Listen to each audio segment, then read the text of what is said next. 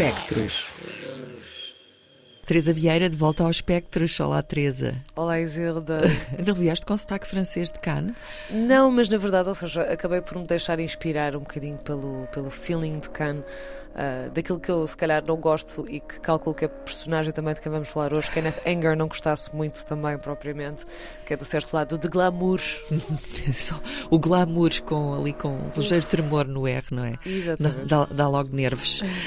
Kenneth Anger, que, que faleceu na semana passada, no mesmo dia de Tina Turner, e que acabou por ser eh, um pouco, eh, enfim, obnubilado pela, pela presença da, da grande Tina Turner, mas que eh, agora vai ser homenageado, digamos assim, também Aqui mais no vez. Sim, sim, sim, sim. Repetente. Exatamente, é um repetente, porque na verdade nós já falámos aqui de, da sua primeira curta-metragem há uns tempos e agora uh, decidi também novamente em jeito de homenagem. Eu própria não pude sentir muito nesse dia Uhum. uh, este, este falecimento daquilo que foi um dos cineastas mais icónicos da cinematografia americana e mundial. Ou seja, é, uma, é alguém que, mesmo que certas pessoas não, não sejam muito dentro da área do cinema, pelo menos reconhecem, né, que seja imagens do Scorpio Rising. Sim, Imagens aquele cabedal de, de, de- aquele casaco de cabedal com, com os pinos do Lucifer Rising. Que deve ser inspirado em imensos casacos de cabedal. Não sei se já apareceu na e na Bershka, mas certamente Não deve faltar muito. Não deve faltar muito, é um facto.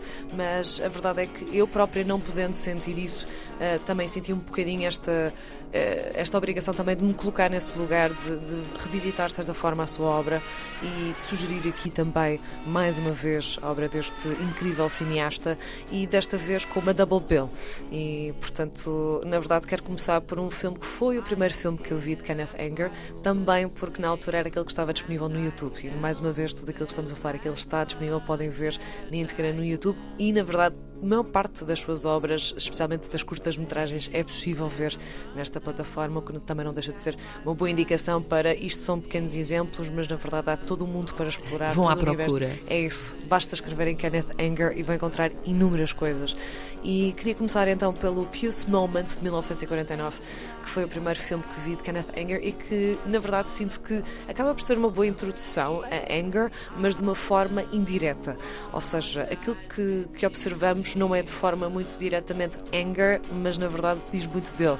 Nomeadamente, a protagonista é prima era prima do Anger. Uh, todo o tipo de costumes que vemos neste filme eram da avó de Kenneth Anger, que era uma costume designer. Os vestidos são Os maravilhosos. vestidos são maravilhosos. Quero para mim. Exatamente.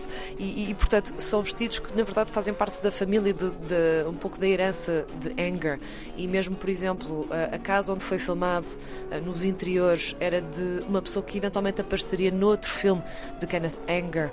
E os exteriores eram também de uma casa de um amigo que foram as primeiras casas. Portanto, dá para perceber aqui que há aqui uma linhagem de familiaridade muito grande num filme que ah, falávamos aqui de vestidos, não é? E é precisamente com vestidos que começamos. Só que de uma, de uma apresentação quase em modo de. Estamos aqui a falar de bescas e tudo mais, e parece um bocado como se estivéssemos à procura de um vestido para vestir, não é?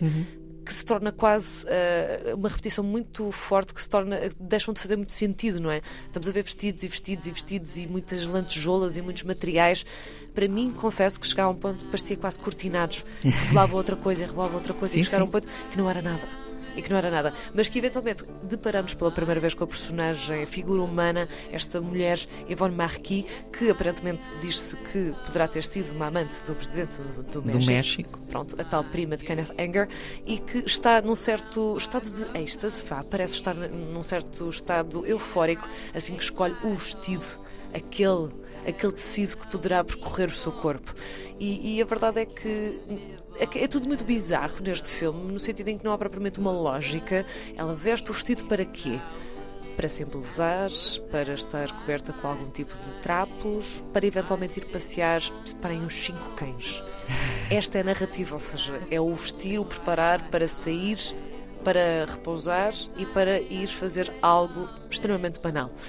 E portanto acho que é também um bom jogo de, de perceber um pouco o lado de, de brincadeiras e de jogos com uma certa disrupção ah, daquilo que era, neste caso, por exemplo, aquilo das expectativas de, de uma personagem de um filme mudo, porque na verdade olhamos para ela e a forma como está vestida também, tendo em conta os fatos da, da avó de Anger, acaba por nos dar muito esta ideia de de um cinema mudo que já não era essa era, não é? Ou seja, estamos a revisitar de outra forma, com cores e com umas brincadeiras, com música. Uhum. E aqui a parte da música também acho que é muito importante. Estamos aqui a ouvir uh, parte desta banda sonora. É, está a servir de trilha. Exatamente. Que curiosamente não era a primeira ideia de banda sonora. A primeira era Verdi, não era? Era Verdi. Agora, uh, eu acho que poderá ser interessante. Eu própria fiz esse desafio a mim própria de ouvir este filme uh, com Verdi por baixo. Fica diferente, certamente. Fica certo, exatamente, ou seja, fica muito mais lógico e linear. Uhum. E com esta música meio rock and roll uhum. e tudo mais, com, com esta personagem que está neste estado eufórico, sem sentido, dá outro tipo de. Uhum. É um lado muito mais punk. Sim, é logo, tem logo ali um contexto de contracultura que é logo ali delimitado. Aparentemente, esta banda sonora já é uh, da versão dos anos 70. Exatamente, seja, portanto uhum. já é uma revisitação sobre o próprio trabalho. E, e, não deixa de ser curioso porque as bandas sonoras são também icónicas no trabalho de Kenneth Anger. Verdade. E portanto é muito importante realmente falarmos desta parte da, da música porque realmente uh, olhando para, para, este, para este filme, que na, na verdade, ou seja, é, é uma experiência quase, uhum. é um filme inacabado na prática.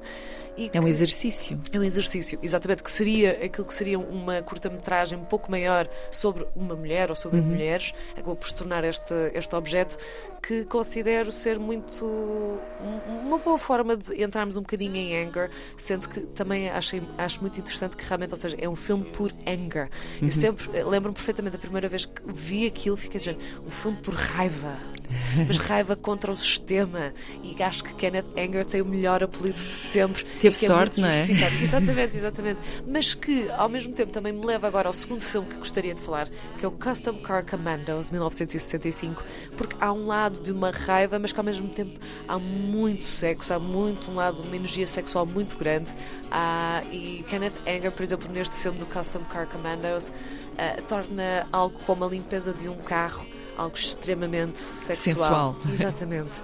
E que, na verdade, a maior parte do tempo não vemos propriamente a personagem, que é um homem que está vestido de azul, assim, um azul bebê, assim, uma coisa muito clarinha, muito tranquila, num contexto de um background, assim, cor-de-rosa, também muito levezinho e que na verdade com, com uma, uma espécie de, de, almofadinha com pelos branca a passar pelo carro, a passar por todos os lados da mecânica torna aquilo. É uma limpeza fetichista. É uma limpeza fetichista e que acho que, por, por, por um lado, seria o melhor anúncio de sempre para um carro acho que a Mercedes ou alguma coisa deveriam aproveitar este exemplo de como realmente mostrar o poder de, dos elementos da maquinaria, não é verdade? E, e depois, pronto, há este lado também curioso que é Kenneth Anger, uh, por exemplo, tem uma grande ligação com o lado demoníaco, mas também com o lado demoníaco das máquinas. Uhum. E, portanto, termos aqui um carro e acho que motos e tudo mais, já há bocado falámos do cabedal, acho que é essencial para Anger. E neste caso é uma música, tem uma música também muito curiosa que é de uma voz feminina por baixo, também muito.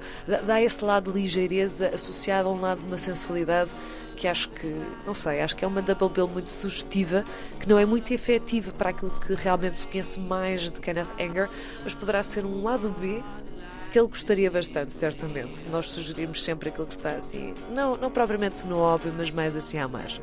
Acho que sim, Teresa. Belíssima homenagem a Kenneth Anger. Obrigado por trazeres novamente aqui aos pontos de luz, nos espectros, como, eh, enfim, tentativa de unir os pontos. Vou buscar uma música da banda sonora do Scorpio Rising, que é um filme sobre motares, muito homoerótico e que tem algum, algumas canções pop clássicas que ele usou sem pedir licença, portanto ele não pagou direitos para meter aquilo. Lá está a atitude By punk.